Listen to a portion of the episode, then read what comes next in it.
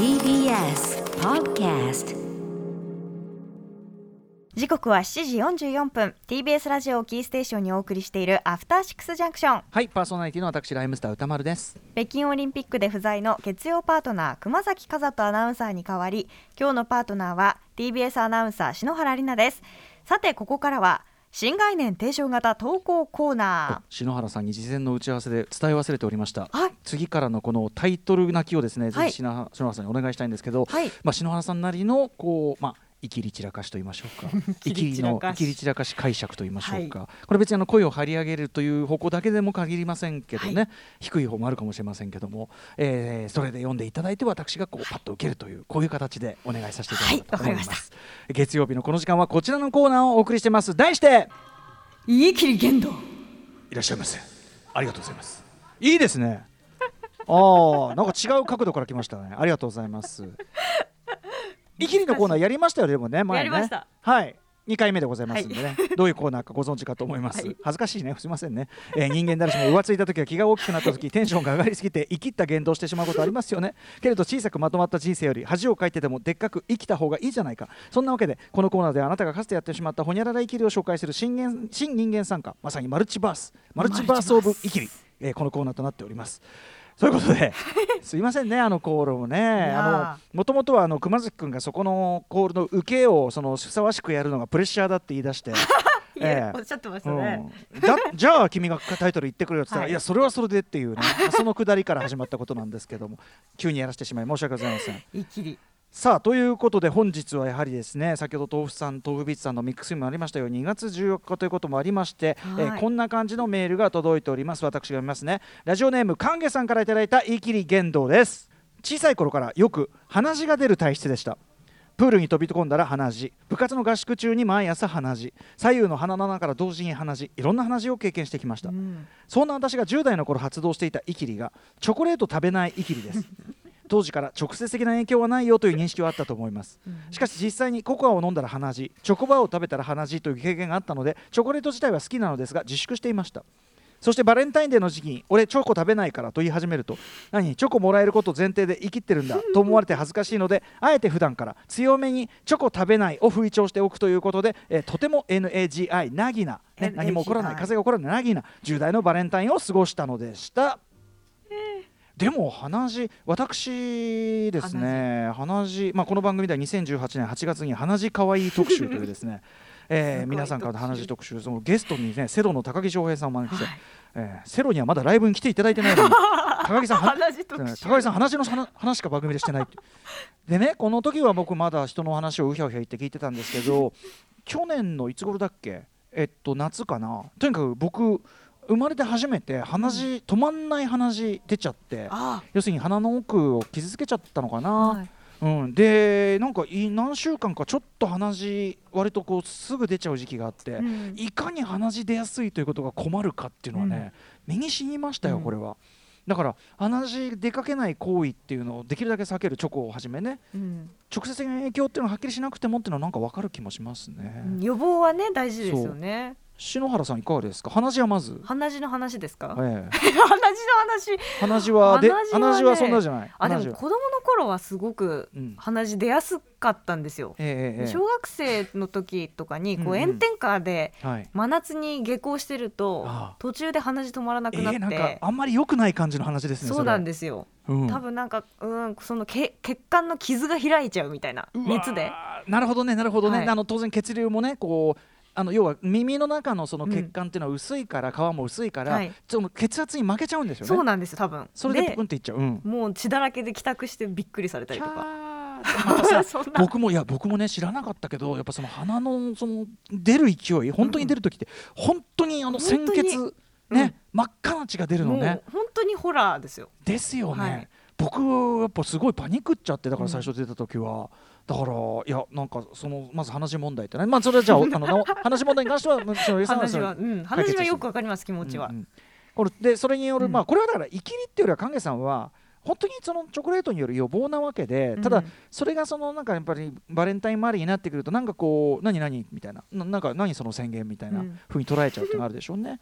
あの以前ですねチョコレートその食べないイキリに関しては、えーと、クエストダブさんという方からいただいたこれ去年読んだやつなんですけど、はい、あの日頃から 俺チョコレート苦手だわみたいなこと言うと周囲が要するにえチョコレート嫌いなの？みたいななんか大きいリアクションが来るんで ついついやっちゃってたっていうね。ことおっしゃってましたチョコレート嫌いをこうあえてね、うん、分かる違うんだぞっていう。分かる気もします。あの、うん、僕はそのやっぱり甘いものを積極的に少なくとも自分でこう買ったりする習慣がないもので、うん、別にそれはそれで別にいいんだけどことさらにいや甘いもんちょっと俺苦手だわ。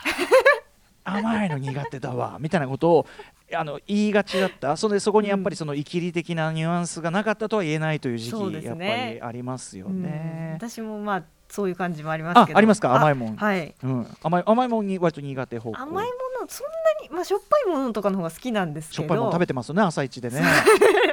しょっぱいものでもねやっぱ甘いものが好きじゃないって言うほどではないというかそうだよね。甘いもの好きじゃないって言っちゃうとそのイキリ感が出ちゃうそうなんだよ。俺も俺もねそこまで別に全然嫌じゃない、全然。食べるけど。食べたら食べたらう。まっかなんか言う、はい、全然。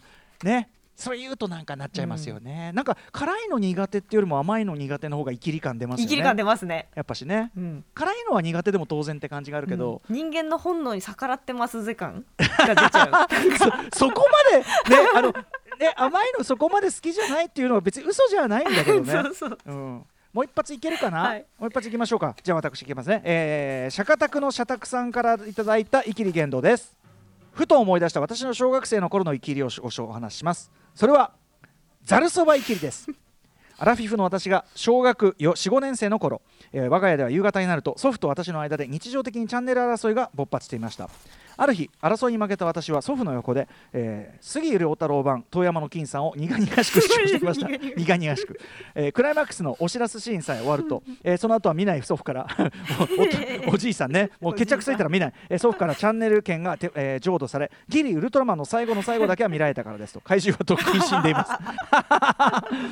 でそしてその回の金さんを見ていたところ小学生の私に衝撃を与えたシーンがえー、お江戸の蕎麦屋でざるそばを食べる遊び人妹の金さん。スルスルっとそばをかっこよく一揚げするとなんとつゆをほとんどつけずに食べたのです。つけるのはお風呂でお湯が熱いかどうかを確かめる指先ほどの申し訳程度、えー、そのまますそばをすすり江戸っ子はこうやって食べるんでいいと金さん。かかっこいい。関西在住の小学生だった私はそば文化的なものとは全く無縁でこうやってかっこつけたいと思わせるには十分でした。その日以来家庭で外食で、えー、とにかくざるそばを食べる際には、えー、金さん食べいきりを実行し続けましたほぼほぼ、えー、そのままそばを食べるだけなので 小学生の舌には何の味もしないです。親も友達も不思議そうに私を見てなんでそんな食べ方するのと聞かれるたびに 江戸っ子はこうやって食べるんやからなと関西弁で生きって答えては満足感を得ていました。ただその食べ方には大きなデメリットがありました当時の関西ではざるそばの、えー、薬味にはうずらの卵というのがスタンダードであうずらの卵をついに落とし込んでかき混ぜそば、えー、に絡めてマイルドな味わいを楽しむのです、うん、えー、子供の私にとってうずらの卵を全部食べたいという率直な気持ちは抑えられません結果味のしないそばを全て食べ終わった後にぽっかり浮かんだ卵だけ直接ずるずる飲むという方法で食していました。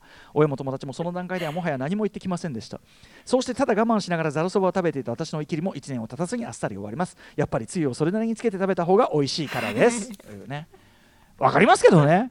ちょっとねちょっとわかりますけど。うん。だってほらうるさいそば屋になるとさまずし、まず何もつけずに食え次塩で食え。そうですよ。ありますよね。蕎麦屋ってねあるんですよそういうのが。ちょっとさそのさう。どんとかと比べるとやっぱし高いし実際、はい、まあその立ち食いとかじゃない限りはちょっとハイブロー感がやっぱありますよね、うん、あります。あと周りの空気というか、うんうんうん、こう食うんだぜみたいな。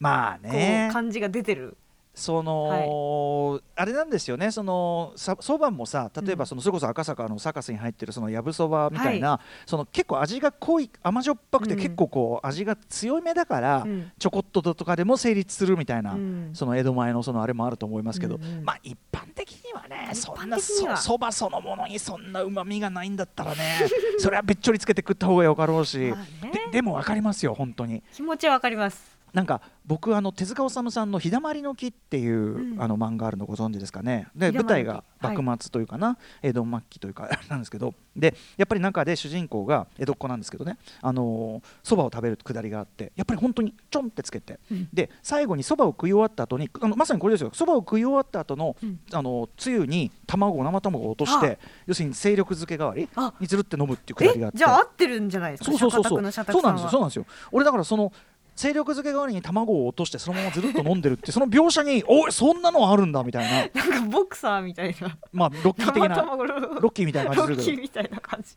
どでも当時はでもそのタンパク質なかなかその貴重でしょうから、うん。ねえその江戸っ子でその粋な遊びをしに行ったりする時なんかやっぱそういうのでやったんじゃないですか？存在もう生きと生きりは表裏一体というか危ない。そう。おっしゃる通り。うんそうなんです。生きと生きりは 勝利って全くおっしゃる通り。まあ生きで生きでいいなんていうのは言っちゃえば生きってるわけですからそれは。うんかっいやこよくかっこよければいいってことですね。つまりそのそれをアピールしだすと途端に野暮になるわけですな、うんこれは、はあ、うん、難しい。だから江戸っ子はこうやって組んでいってあの遠山の金さんがセリフで言った途端おめえダセえなっていうことに これはならざるを得ないのが現状。まあこれはテレビですから説明したんでしょうけどね、だからそのあのシーダマリの木のの中だと主人公は全然何の説明もなくその食べ方するから、うんで別にその何の注釈もつかないんですよあだからああかっこいいってこうそれはかっこいいですねただまああの手塚先生がこれ見よがしに漫画に書いてますから で手塚先生別に関西の人なんで そういう意味ではそれはそうですねそういうそば食べ方にそのなんか何かしらの憧れがなかったとは言えないかもしれないですよねハイハイコンテ。クストなイキリ そういうことです。はいハイコンテクストのね文脈を皆さん読んでいただいて、そういうことで。まあでもとにかく名言いただきました。生きりと生きと生きりは勝利一体。これは気をつけなきゃいけないと思います。ありがとうございます。そんな感じで生きりメールまだまだ募集しております。といったところでこの「イキリ言動」では皆様からのイキリ告白をお待ちしていますあなたがかつてやってしまったまるまるイキリの詳細を歌丸アットマーク tbs.co.jp 歌丸アットマーク tbs.co.jp まで送ってください投稿が採用された方には番組ステッカーを差し上げますというわけで来週も生きればいいと思うよ。ああ最初から汁つけないで塩でねお客さんね。After Six Junction.